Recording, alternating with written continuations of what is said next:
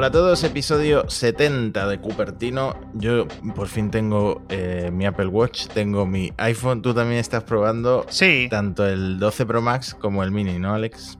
Sí, tengo aquí los cuatro móviles, pero la verdad es que es un poco rollo, porque normalmente, te- a ver, Apple durante estos últimos años cuando te presta, te presta uno, te presta los dos y luego dice tal, no sé qué, no sé cuánto. Pero ahora mismo tenemos todos los de prensa, eh, las cuatro unidades, y es un poco una locura, porque además tienes que probar un montón de cosas, una locura, lo- lo- un montón de conceptos. O sea, el Mini en general, que lo voy a comentar después de que comentes tú tu experiencia esta semana con el Max, es demasiado raro. Hay un montón de cosas a considerar, pero algunos oyentes me han dicho que ya lo han comprado, que les gusta, tal. Pero hay un montón de cosas que, que me gustaría comentar. El Max, eh, supongo que la, la impresión contraria a la que te llevaste con el Mini, el Max mm, cuando llegó me pareció enorme. Eh, lo cierto es que me he acostumbrado, además se complementa bastante bien con el, con el Apple Watch, porque básicamente todas las notificaciones se pueden contestar, así que no hace falta sacarlo del bolsillo. Pero es cierto que es muy grande. Es pesado cuando le añades funda dependiendo de la funda. He intentado comprarme las fundas más ligeras posible. Y no, eso al final me he acostumbrado bastante rápido al tamaño de la pantalla. O sea, es una gozada. La pantalla es increíble. Me parece que. eh, Pero tú no venías de un. ¿Tú de cuál venías? ¿Del Huawei? Huawei un P40 Pro. Y te aseguro que es mucho mejor móvil el Pro Max, no solo por el tema de Google, sino también la cámara es mucho más consistente, o sea, cambias de lente y, mm, y te, te- te da el mismo procesado de, de colores. Y No de- se lo digas a los de, de XO, ¿eh? Que te- pero, pero no solo eso, en, en general, la- ¿sabes? Una, hay una cosa, hay una cosa que sí he notado que ha sido para peor y es el tema de los 60 hercios. Que esto mucha gente pensará que es esnovismo puro, pero no. Eh, el- cuando el iPhone reciba el ProMotion, reciba la actualización esta a 120 hercios, se va a notar muchísimo porque parece, es una sensación, no es real, pero parece que el móvil va más rápido, ¿no? Que el Sí. scroll es mucho más natural. Sí. Y eso sí se nota, se nota ahí ese retroceso, pero, pero no, en general un, eh, todo es impresionante, es un teléfono muy, muy, muy, muy bueno, Con el handicap del tamaño. Este es un teléfono que, por ejemplo, mi mujer no usaría jamás porque es gigante, Sí. y el handicap del peso, sobre todo cuando le añades la funda. ¿Se va a coger el Mini al final? El mini sí, pero este año no, va a esperar un añito. Va a esperar un Espera añito. al, al 13 Ella, Mini. no, es que ella es eh, hater del, del Face ID. Ella echa mucho de menos el Touch ID, yo qué sé, para desbloquearlo eh, en el coche, que bueno, esto está, Sí. está mal decirlo, ¿no? Pero cuando lo de... No, no, no, no. Oye, tú en un coche, en un semáforo, puedas. de- de- se- el, el móvil lo puedes. Se te desbloquea o tienes que configurar algo rápidamente. Pues es un rollo andar sacándolo y quitándolo de, digamos, del, del salpicadero. Es- eso tiene razón. Claro, tío. y si le sumas un coche que no tiene CarPlay o lo que sea, pues a lo mejor necesitas colgar una llamada o necesitas parar una canción o lo que sea y tienes que desbloquear el teléfono, ¿no? Eso es. ¿Y qué más cosas? A ver, porque. Bueno, ostras, tú, espérate que se nos ha colado una cosa. Y vamos a. Tenemos que contar, empezar este episodio contando tu aventura comprando cuatro Apple Watch o no sé cuántos Apple Watch. ¿Eso qué ha pasado? Bueno, el Apple Watch, yo mm, la idea mía era comprarlo poco después de que saliera. Y mm, al final, después de comparar colores, de preguntar Sí. absolutamente a toda mi familia, Sí. me decidí por una Sí. combinación eh, que era el plateado, de la caja plateada, con la correa trenzada solo loop. ¿Qué pasa? Esta correa nunca entró en stock, ¿vale? De hecho, ahora mismo, si tú te le quieres comprar esta correa trenzada en negro, te llega en enero. Y yo Madre llevaba ya un mes y medio esperando el reloj. Y yo veía que iba a salir el iPhone. Yo el iPhone lo quería en el día cero. Y no iba a tener el Apple Watch. Y er- era algo que me, me- me- me estaba picando por dentro. Entonces, Hombre, es que un mes y medio esperando es demasiado, tío, ¿eh? Claro, entonces al final lo que hice fue cancelar el pedido. Y aquí es donde, donde llegan lo de los cuatro Apple Watches, que bueno, fue un poco tramposo tu titular, porque lo cierto es que eh, sí que reservé cuatro Apple Watches en total, pero dos eran para un regalo para mi mujer para su cumpleaños.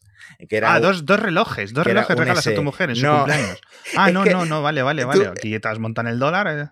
tuve la mala suerte de que no le gustara mi elección de color, que ella no me lo dijo, pero yo lo intuía. yo intuía que la, mi elección de color y de correa no le había gustado mucho. Entonces cuando al final sí que le saqué que no le había gustado mucho el color y ella eligió el que ella quería, que era el de la caja dorada, no sé qué, no sé cuánto, pues volví a hacer una devolución del pedido, una cancelación del pedido. Entonces al final se me ha llenado la web de, de, usuario de Apple de pedidos de Apple Watch. Pero vamos, que. Madre mía. Que yo tengo ya mi serie 6, estoy súper, súper contento, lo uso muchísimo. Y eso, que se complementa muy, muy bien con el, con el Pro Max por el tamaño del Pro Max. Oye, te he visto por ahí también que andas usando la carterita metálica esta, pero no es la de Apple. No, la verdad es que yo, eh, antes incluso de que llegara el, el, iPhone, me metí en AliExpress el día de los solteros y, compré todos los accesorios plagiados, clonados que tenían por ahí en China y me han ido llegando. Me siguen llegando todavía paquetes de, de accesorios, fundas, cristal templado, etcétera. Y uno de ellos era el de la carterita imitación de la de Apple. 8 sí. euros me parece que me costó se fija bastante bien. Eh, no sé si la de Apple, tú creo que la estás probando también, la de Apple o no. Sí. No sé si la de Apple se alinea, esta eh, se fija, pero no se alinea, la tienes que alinear manualmente. Pero. ¿Te refieres a que no se alinea por, como, por ejemplo, como el, el MagSafe, que lo puedes poner en cualquier ángulo distinto? No, me refiero, por ejemplo, si eh, está siempre recta. Porque Eso es. subí una foto a mi Instagram y tal y me dijeron, oye, pero se tuerce la, la, la cartera, la billetera.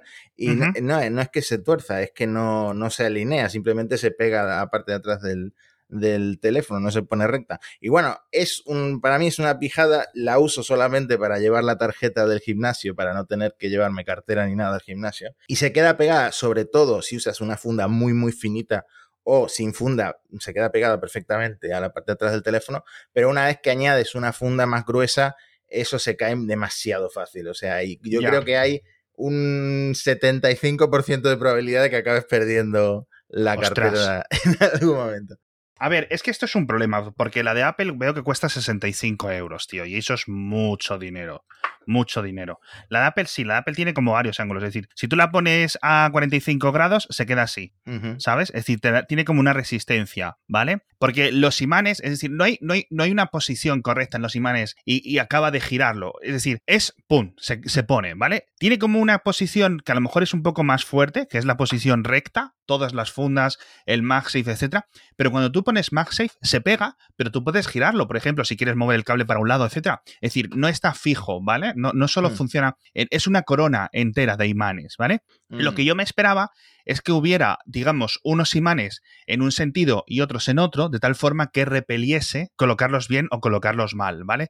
Pero no, parece que todos son, digamos, de la misma orientación magnética, ¿vale? Con lo cual, efectivamente, se pone en el sitio de los imanes, pero si tú la pones torcida, se queda torcida, la de Apple, ¿vale? Se queda mucho más fija. No sé si los imanes son más fuertes que esta que de baratilla que te has comprado tú, pero también es cierto que cuesta seis veces menos lo que te has mm. comprado tú, ¿no? Entonces, yo esta, por ejemplo, no soy muy fan. No soy muy fan, ¿vale? Porque es, tengo, es, es más ansiedad. Es decir, voy a estar todo el rato preocupado. Mm. Lo que sí es cierto es que los imanes sí son suficientemente fuertes como para ponerse encima de una funda. Es decir, puedes poner la funda y luego la cartera está con MagSafe, ¿vale?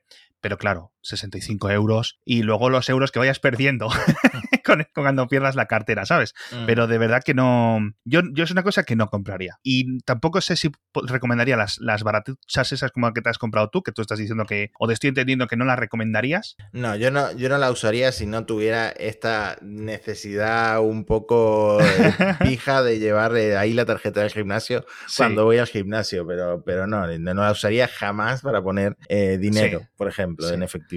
Yo es que nunca he sido muy fan de estas cosas, ni en AliExpress, ni nada. Porque aquí a lo mejor dices, oye, ¿había puesto la cartera pegada al móvil o, o, no la había puesto, ¿sabes? Entonces ahí te puede entrar una confusión. De verdad, yo creo que hay algunas personas que su cerebro funciona de otra forma. El mío es muy despistado y es ir con ansiedad para nada. Entonces yo prefiero la cartera por otra parte y el móvil por otra parte. Si pierdo, solo pierdo una cosa. Oye, ya que has sacado el tema de los accesorios, eh, sí. han puesto en la web de Apple ya para, no sé si se puede reservar o no, el MagSafe Duo.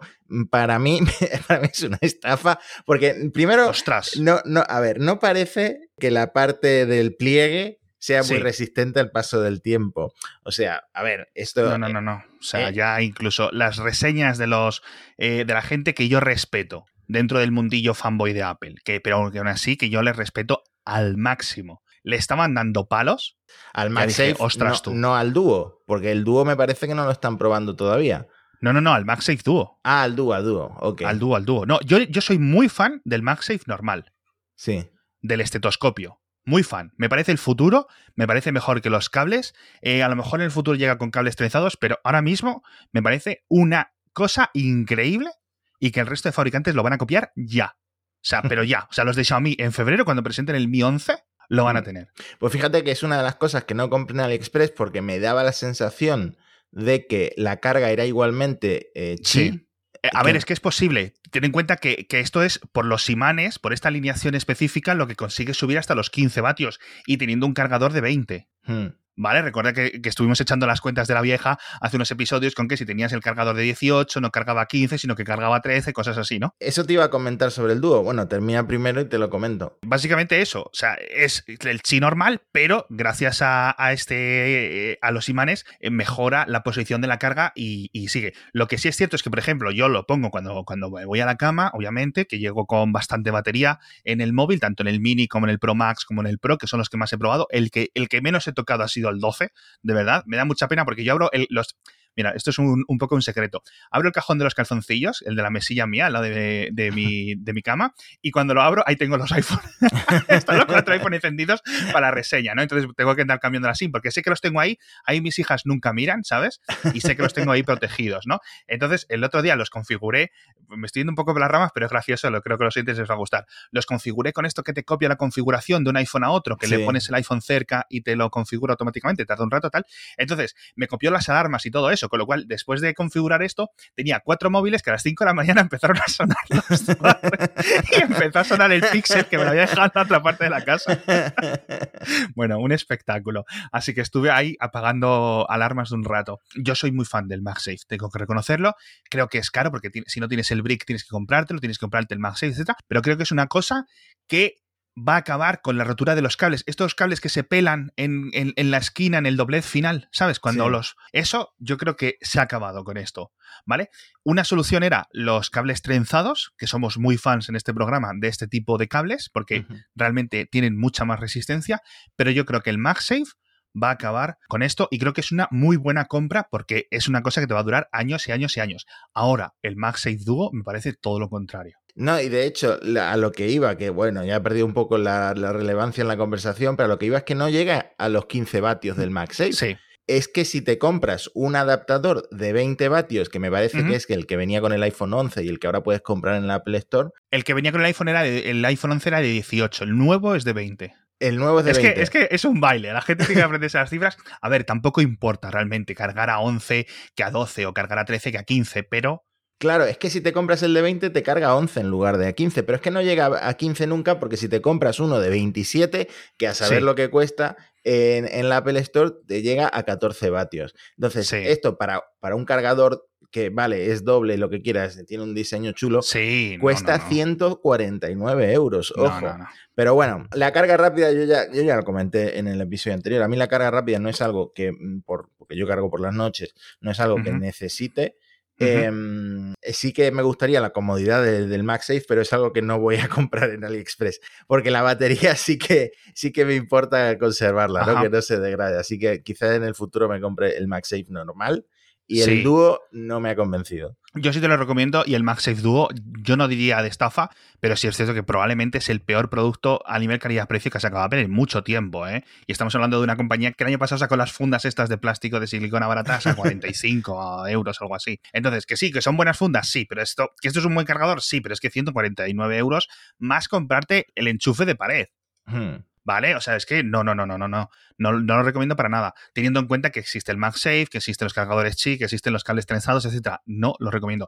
Y seguro que al final es lo más importante, teniendo en cuenta que hay sistemas idénticos al, al MagSafe Duo de, de otras compañías buenísimas que tienen la carga para el reloj y la carga para el teléfono, pero a la mitad de precio a la mitad de precio. Y no son en plan cosas de AliExpress, ¿no? Son cosas de Belkin, cosas de Anker, etc. Entonces, esto es una cosa que no comprendo, sinceramente, este precio. O sea, es que por 149 euros te vas a comer a un restaurante y te compras un HomePod mini, tío. O sea, es que, es de verdad, tío. O sea, es que me, me, ha sorprendido. O sea, normalmente esto es una cosa que, que, la comentamos mucho en este programa. Los precios de Apple, a mí como que siempre me suben al último 20%, ¿no? Para que yo diga, ostras, tú, me lo compro, ¿vale? Pero aquí es que le sobra la mitad del precio a este producto. No lo sé, no lo sé muy bien. Yo no sé si el año que viene lo van a renovar, lo no lo van a renovar, lo van a reducir de precio, pero me parece una cosa loca y sobre todo teniendo en cuenta que mucha gente que esperaba que esto fuera el sustituto del AirPower, no sé qué, no sé cuánto, se les ha quedado un poco, un mm. poco raro. Bueno, cuéntame, el Mini, ¿por qué esas opiniones mezcladas que comentabas al principio? Pues porque es básicamente idéntico al Pixel 3 que estoy usando yo constantemente o que he estado usando yo año, año y pico. Y entonces en ese sentido me gusta. Pero claro, lo ves al lado del Max, lo ves al lado de los móviles que todo el mundo utiliza y es, es, raro. Dices tú, a ver si es que me estoy perdiendo algo, ¿no? La batería en lo que yo he probado no es tan mala como me esperaba. Con lo cual, en cierto sentido, eh, me ha quitado el miedo, ¿vale? Yo creo que seguir, seguiría siendo el móvil que voy a comprar. ¿Vale? Es decir, cuando se me acaben estos de cesión, los tengamos que devolver a, la madre nodriza, ¿no? Como a la nave nodriza para, para que los recojan, etcétera, seguramente me acabe pillando el 12 mini. Pero mm, es posible que me haga lo que va a hacer tu mujer de esperarme al 13 mini, porque sigo echando mucho, mucho, mucho de menos el botón. O sea, yo, por ejemplo, para mm. mí, el desbloquear con la cara, obviamente, si salgo a la calle, estoy con la mascarilla, vamos a seguir con la mascarilla unos meses más, o sea, hasta incluso hasta que lleguen las vacunas o dejen de llegar las vacunas. En casa, por ejemplo, eh, si estás tumbado, tienes. A mí que es una cosa que siempre me ha incomodado, lo dijimos en la reseña del iPhone 11, en la reseña del 10R, eh, en todas las reseñas de los últimos años. A mí es que, primero, si te acabas de levantar, no te reconoce, porque tiene la cara hinchada o porque lo que sea, tío. Si tienes la cara un poco tapada por la almohada, igual. En el coche, igual. Es decir, llega un momento que al final es que dices, a ver si el Kanye West, que te acuerdas que le pillaron con la clave 0000000 del iPhone, que nos estuvimos riendo de él media hora seguidos, a ver si ese era el listo. Hmm. Claro, porque es que te lo juro, o sea, es que estoy poniendo la clave todo, todo, todo el día. Y, no quiero eso, no quiero, tío. ¿Sabes lo que me pasó? Me estoy acordando ahora. Me pasó anoche, fui al Mercadona y iba a pagar con, como llevaba mi, mi carterita de AliExpress sin, sin tarjetas de crédito ni nada, iba a pagar con el Apple Pay eh, claro, no me reconoce la cara porque llevo la mascarilla e instintivamente me quito la mascarilla delante, delante del cajero, delante de la gente y todo. Y claro, luego me sentí un poco avergonzado, ¿no? Porque se supone que eh, no, tienes que quitarte la mascarilla en lugares interiores, ¿no? Pero nada, fue algo instintivo y al final me la puse rápido y puse el código, pero como es un código de estos de eh, son seis, ¿no? Seis cifras, pues, sí. pues eh, tienes, que, tienes que acordarte, tienes que meterlo y ahí es incómodo. Yo sé que es un problema del primer mundo, pero... Totalmente, pero es cierto, es cierto que ahora mismo este es un compromiso muy jorobado. ¿Vale? Apple no se esperaba la pandemia, Apple no se esperaba un montón de cosas. Face ID en los iPhone 12 va mucho más rápido que en los iPhone 11. Eso que la gente lo tenga en cuenta. Yo sí lo noto mucho más rápido que en el iPhone 11, el iPhone 11 Pro. Pero hay, hay muchos momentos donde sigue fastidiando. Sigue fastidiando. Y yo me imagino que muchas personas habrán hecho lo de quitarse la clave. Ya está. En plan, que el teléfono esté siempre desbloqueado y listo. Hmm. Ya está. No, creo que quede otra. Por cierto, por cierto, antes de que dejemos de lado las primeras impresiones, eh, ahora que he podido comparar en persona el Apple Watch Series 6 y el SE, eh, tengo que decir que el SE es muy buena compra porque lo del electrocardiograma y el oxígeno al final eh, se usa muy poco a menos que seas muy hipocondríaco. pero, pero, lo de tener la pantalla siempre encendida, para mí se ha vuelto un must porque no solo es el tiempo que, ahorras hasta que se encienda la pantalla, sino que muchas veces eh, no giras la, muñeca de una forma que el reloj lo reconozca rápido, ¿no? Lo reconozca fácil. Entonces, esos segundos que pierdes, los recuperas con, la pantalla siempre encendida. La verdad es que es un añadido que es un must. Y si estáis dudando entre un SE y un 6, esa es la razón por la que yo estiraría. Además, eh, se ha visto que en Amazon y en eBay eh, eh, aparecen de vez en cuando descuentos, tanto en el SE como en el 6. Así que si estáis atentos, eh, yo me compraría el 6. No, y que sigue el 5 por ahí en algunas tiendas, que también están muy bien. Entonces, a lo mejor lo podéis mm. encontrar baratillo. Lo, lo mejor de la pantalla siempre encendida, que yo, por ejemplo, lo tenía desactivado para arrancarle un poco más de batería, ¿vale? Eso sí mm. es cierto, pero lo mejor es que dejas de hacer el tonto intentando, intentando girarlo otra vez hasta que se le desbloquea la pantalla. Yo al final, ¿sabes lo que hacía? Con la pantalla encendida siempre desactivada, lo que hago es darle al botón. O sea, llevo la mano al, reloj para, para, darle y así ya lo, se enciende la pantalla. Ese, digamos, es mi solución, pero sí es cierto que, que es una cosa que está bien que esté, para poder desactivarlo. Y para la gente que no lo desactiváis como tú, creo que lo que dices tú mejora mucho. La verdad es que es una cosa fantástica. Pero bueno, tenemos que hablar de los Mac, de los Mac nuevos, se nos va un poco el tiempo, pero rápidamente el patrocinador de esta semana vuelve a ser la gente de iRobot con la Rumba i7 Plus. No tiene el chip M1, no tiene el chip M2, no tiene Intel, no tiene nada, tiene unos procesadores internos que imagino que los ha diseñado la propia Rumba, pero funciona excepcionalmente bien. Además de funcionar muy bien, además de tener todas estas zonas de, de escaneo, una aplicación para el iPhone que funciona muy bien, soporte para Alexa, soporte para HomeKit, si te lo curras, soporte para el asistente de Google, un montón de cosas tiene la estación de carga, que aparte de meterle electricidad como cualquier aspiradora inteligente, tiene el vaciado de sus contenidos, con lo cual todo, todo, todo lo que ha estado absorbiendo las migas, el polvo, los pelos, el no sé qué, no sé cuánto, todo lo que se te ha caído al comer porque es un poco cerdícola, todo eso le dices Rumba y 7 Plus a recoger la mesa y entonces coge, desfila, sabe dónde está la mesa donde has comido, te lo recoge y vuelve. Y automáticamente vacía todo lo que ha recogido en la estación de carga. Y te puedes tirar semanas y semanas y semanas. De hecho, algunas personas que sois un poco más limpias, a lo mejor podéis estar varios meses sin tener que hacerle ni caso a la rumba i7 Plus y de verdad esto es una ventaja, no tener que estar cambiándole la cajita cada dos días es una absoluta delicia y merece mucho, mucho, mucho la pena. Echadle un vistazo a los enlaces de, de, las notas del episodio o buscáis Rumba i7 Plus en cualquier tienda digital, en Amazon, en PC Componentes, donde sea, porque este puede ser, yo creo que uno de los regalos del año. ¿Vamos con los Mac? Vamos con los Mac. E impresionante los benchmarks. Eh, luego es cierto que he leído en Apple Esfera la Biblia que ha sacado Julio César. Sí. Eh, Julio César Muñoz, ¿cómo era el apellido? Julio César Fernández Muñoz, que estuvo aquí ah. en Kernel y también ha escrito en, en, Apple Esfera un artículo que vamos a dejar en los enlaces muy detallados al hmm. respecto. Claro, y el artículo este del que hablo no es que desmonte, sino que explica un poco por qué un Apple Silicon M1 eh, de un ordenador que te va a costar a lo mejor mil euros está destrozando en los benchmarks algunos Core i7 e incluso eh, a la altura de algunos Core i9, ¿no? Eh, claro, que el tema es que esto es un cambio de paradigma, de arquitectura tan grande que los benchmarks ya no, ya no sirven, no, no son tan útiles para comparar eh, dos procesadores tan distintos o dos chips tan distintos como son un Intel Core y un M1.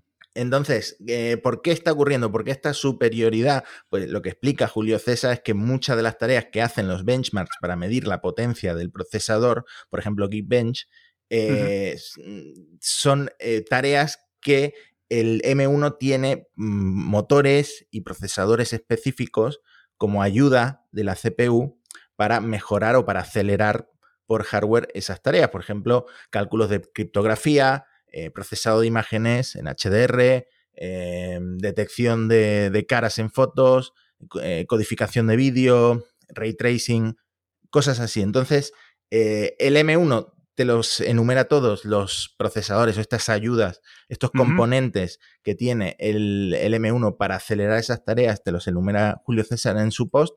Y claro, esa es la razón por la que, por ejemplo, cuando tú exportas un vídeo en un iPhone con iMovie, lo hace en segundos y en un Mac que tengas por ahí en tu casa, no muy caro, pues puede tardar minutos, ¿no?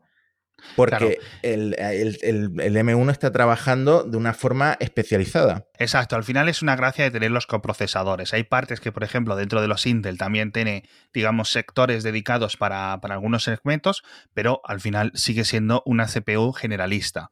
¿Vale? Y eso tiene la CPU generalista, luego tiene la GPU, luego tiene un montón de soporte específico para elementos y algoritmos específicos que hacen que, pues efectivamente, no podamos comparar de la misma forma que en este mundo eh, homogéneo que estábamos hasta hace media hora o una semana, por decirlo de alguna forma, en la que todo era Intel AMD, Intel AMD en, en ordenador, sí podíamos comparar patatas con patatas porque al final arquitectónicamente o arquitectualmente si eran lo mismo, ¿no? Estamos haciendo comparaciones igual, idénticas, ¿no? O como si podemos hacer, por ejemplo, quizás entre los, eh, los la, gama A de Apple en los iPhone y los temas de Qualcomm o los temas de Exynos.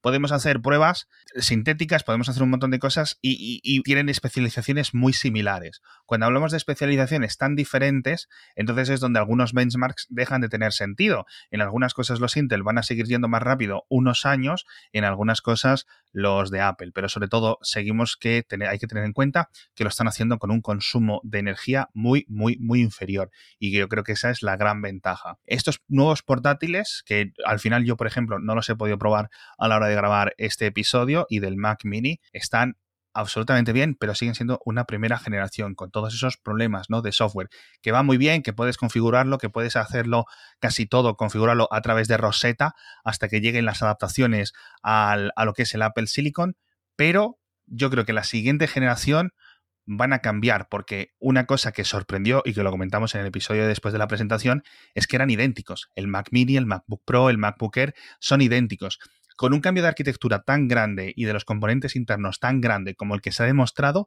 lo raro es que sean tan parecidos. Hmm. Entonces, vamos a ver si ahora Apple ya le da tiempo a lo largo de este año a rediseñarlo todo de forma interna y a cambiar las cosas. A ver, que no es un error comprarse un, uno de estos portátiles porque se está viendo que son una pasada, que son muy rápidos eh, para lo que cuestan, etcétera. Pero eh, es lo que tú dices. iFixit, por ejemplo, desmontó el MacBook Air, el MacBook Pro, son idénticos, literalmente idénticos a los Intel, solo que cambia el chip, por supuesto, y la memoria RAM que está integrada eh, justo al lado del chip, ¿no? Dentro de, todo lo que se conoce como el SOC. Claro, la RAM también decíamos una limitación de 16 GB porque hace Apple esto, pero es que tampoco se puede comparar, porque no, es, no tiene nada que ver 16 GB integrados en el chip y fuera del chip. El rendimiento, eh, básicamente por lo que tarda en, recoger eh, esa información de la memoria en el M1, pues es mucho más grande en estos 16 gigas, ¿no?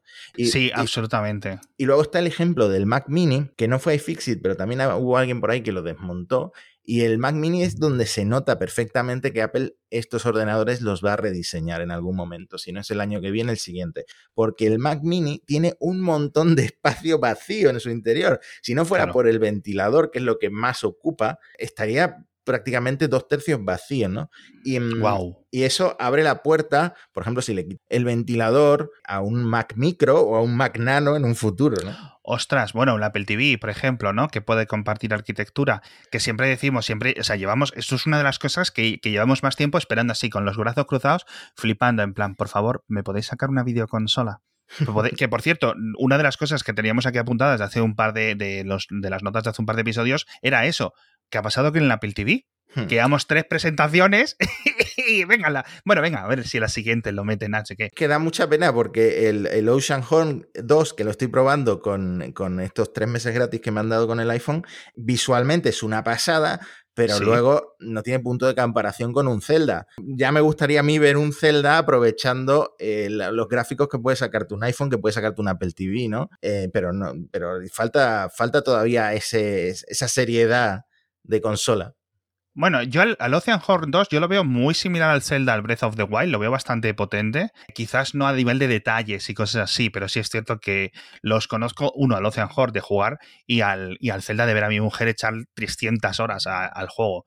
Pero sí es cierto que dices tú, pero por favor, por favor, o sea, es que está tan a huevo, tienen todo, tienen todo, todo, todito, todo. El soporte de mandos, eh, un chip súper potente que lo pueden poner sin disipador, reduciéndole el consumo, todo. O sea, tienen absolutamente todos los ingredientes para renovar el Apple TV y renovarlo, digamos, con consola y decir, mira, chicos, vamos a competir con Sony, vamos a competir con Nintendo, vamos a competir con Microsoft, vamos a meternos en este juego, ¿no? Pero no, los, no lo hacen. ¿Por qué? Bueno, idiosincrasias propias de Apple o quizás lo hagan en, en, unos meses. De hecho, por cierto, un rumor, que hace mucho que no hablamos de rumores con tanta presentación, es que dicen que puede haber una cuarta presentación a principios de diciembre. veremos, veremos, porque ahí a lo mejor no pueden comentar los AirPods Studio, que también han ido pasando los eventos sin que los mencionen, este Apple TV nuevo, un montón de cositas que son perfectas y a precios muy buenos para las navidades. En plan este entorno de los 200 dólares que le flipa tanto a los americanos, que dicen, ay, mira, sí, un regalito, 200 euros. A lo mejor alguien de España, alguien de Grecia, alguien de Colombia, 200 euros, 200 dólares, le parece una cosa increíble para regalar, pero los americanos son muy de, ah, pues mira, sí, ¿no? Que fue el precio mágico que hizo triunfar al, al iPod mini en su época, ¿no? Que todo el mundo lo regalaba. No sé qué regalarle a la prima, un iPod mini de estos, el verde, venga, ala, el verde. Entonces, eso fue, decían, ¿no? De hecho, hay, hay eh, gente mucho más lista que nosotros que decían que ese precio del iPod mini en su momento, en 2006, 2007, y el tema de los colores, hmm. no solo hizo despegar a Apple, antes del iPhone, obviamente, sino que hizo despegar al concepto de las Apple Store. O sea que fijaos lo importante que es tener algo bueno en ese rango de precios, porque obviamente los iPhone están muy por encima, los Apple Watch quizás también están un poco por encima, pero ahora mismo lo que lo están cubriendo son los AirPods, que es en plan, no sé qué regalar. ¿Tiene iPhone? Como todo el mundo en Norteamérica tiene iPhone, pues la venga, unos AirPods, pum, y ya está. Y todo el mundo los quiere y a todo el mundo le gusta y ya está. Entonces, un Apple TV en ese rango de precios, yo creo que puede hacer un montón de ventas y un montón de, de interés por parte de los consumidores. Pero... Y además que hay un montón de cosas que decíamos que iban a presentar, como los AirTags, y que faltan por presentar. Claro, pues no lo sé. Pero bueno, por cierto, volviendo al tema que estábamos haciendo de los M1, es que vamos a hablar de estos portátiles en el siguiente episodio un poco más a fondo, porque al final no los hemos tocado. Entonces, sobre el tema de la RAM, de los 16 GB, se ha demostrado, uno, lo que decías tú, que al estar integradas dentro del chipset no hacen falta tantos, pero sí es cierto que la diferencia de optimización hace mucho. Yo, por ejemplo, en este iPhone 12 Pro con 6 GB de RAM, noto una cosa que es que el Pokémon Go, que consume mucha, mucha RAM, está encendido siempre. O sea, yo le doy al Pokémon Go y sigue la sesión abierta. No tiene que iniciarse la aplicación. Es mm. decir, entonces yo me pongo a hacer cualquier cosa y, y, vuelvo al Pokémon al día siguiente y sigue abierto. Lo sigue manteniendo memoria, ¿no? Con 6 GB de RAM, esto en Android es imposible. Es absolutamente imposible y es por lo que un iPhone hasta ahora, los de máxima gama, con 4 GB o con 3 GB, etcétera, iban muy bien comparados con teléfonos Android de 8 GB, ¿no? Incluso hay teléfonos Android de 12, van a venir los de 16 ahora. Entonces, la RAM, por ejemplo, sigue teniendo un problema que, vale, ahora es suficiente, ahora es muy bueno. Yo con 6 GB de RAM voy FETEN en un 12 Pro, los 16 GB para un MacBook Pro van muy bien, pero dentro de cinco años, cómo va a ser, ¿no? Entonces, cuando tú te compras un MacBook Pro, quieres que te dure muchos, muchos años. Entonces, 16 GB yo creo que se ha demostrado mucho más suficiente de lo que esperábamos, ¿vale? Igual que el, M1 en general se ha demostrado mucho más rápido de lo que esperábamos, mucho más capaz, pero esto es un ordenador que tiene que durarte cinco años. ¿Cómo poco? ¿Cómo poco? Porque ahí tenemos todos los Mac de toda la vida, que yo tengo los Mac de mi casa, eh, llevan 8, 9, 10 años conmigo, ¿no? Eso es lo que yo quiero, ¿no? Un, sistema que aguante. Y 16 ahora mismo me parece cortito, porque, claro, nunca sabes cómo va a ser el software dentro de 5 años, ¿no? Pues a ver, pues, a ver, es que yo creo que lo estamos pintando peor de lo que son en realidad, porque la gente se está quedando muy impresionada, la gente que los No, no, si es que son impresionantes, pero es que cuando yo hay que mirar las cosas con mucha más perspectiva. Si necesitas un nuevo portátil, yo creo que este MacBook Air, este MacBook Pro son mejores que la gama básica que tenía Apple hace un mes, sin ninguna duda, sin ninguna duda. Pero ahora, si querías el Mac, si ibas a poder comprarte el Mac Mini de 64 GB de RAM, ya no puedes. Si vas a comprarte el MacBook Pro con 32 GB de RAM, con 4 GB de almacenamiento, ya no puedes. Entonces, la alternativa es esperarte a que saquen el M1X, a que saquen ordenadores con el chip M2 o con lo que sea, dentro de 6 meses, dentro de 9 meses, dentro de 12 meses. Entonces, estamos en un momento de una laguna. Para algunas personas es mucho más obvio comprar ahora, para otras personas es un poco menos obvio y tienen que, o yo diría, de esperar, ¿vale? Yo, por ejemplo, no necesito. Podemos aplicar la lógica de la forma inversa la gente que se haya comprado un MacBook Pro de 13 con un i9, con un i7 hace 5 meses no ha sido tonta. Tienen un buen producto que saben cómo les va a funcionar. Muchos oyentes nos preguntaban, decían, ¿cuánto lo va a soportar? Pues no lo sabemos. O sea, ¿cuánto va a soportar Apple el tema de Intel? No lo sabemos. Apple dijo años. No especificó 2, no especificó 5, no especificó 10 años. Yo creo que van a seguir llegando actualizaciones 2, 3 años. Van a llegar llegando optimizaciones, actualizaciones del sistema operativo, soporte técnico directo dentro de cinco años? No lo sé. Ya digo, dos, tres, fijo. Cinco, no lo sé. Diez, no. En algún momento entre los cuatro y los ocho acabará Apple cortando el grifo. Pero es lo que tienen las transiciones. Yo creo que vamos a un futuro para la gama Mac eh, mucho mejor que el, que, el futuro que iban a tener si siguieran con Intel, ¿no? Así que yo creo que esa es la buena noticia, pero es que al final no es una cosa nueva. Las primeras generaciones en Apple y en cualquier compañía son muy duras y tienen sus cositas, ¿no? Bueno, en el siguiente episodio comentaremos que la transición a nivel de software está siendo mucho más fluida que con Intel, porque ya hay Photoshop, ya hay no sé qué, ya hay hasta Chrome, que el Chrome, por cierto, lo han tenido que retirar por un fallo, pero bueno, mm, pronto volverá, ¿no? Entonces ya hay hasta Chrome, eh, gastando cinco veces menos de energía que, que la versión de Intel, ¿no? Exacto, que puede que sigue funcionando el Chrome normal, se ejecuta a través de Rosetta, pero el compilado específicamente para Apple Silicon es el que tiene que salir y el que en se ejecutará de forma nativa. Esto no significa que no funcione Chrome, esto no significa que no funcione Photoshop, todo el software funciona convertido a través de Rosetta. Si queréis saber cómo funciona, os escuchéis el episodio de Kernel donde Julio César Fernández Muñoz lo explicó con mucho detalle. ¿Vale? Cómo funcionan las cosas.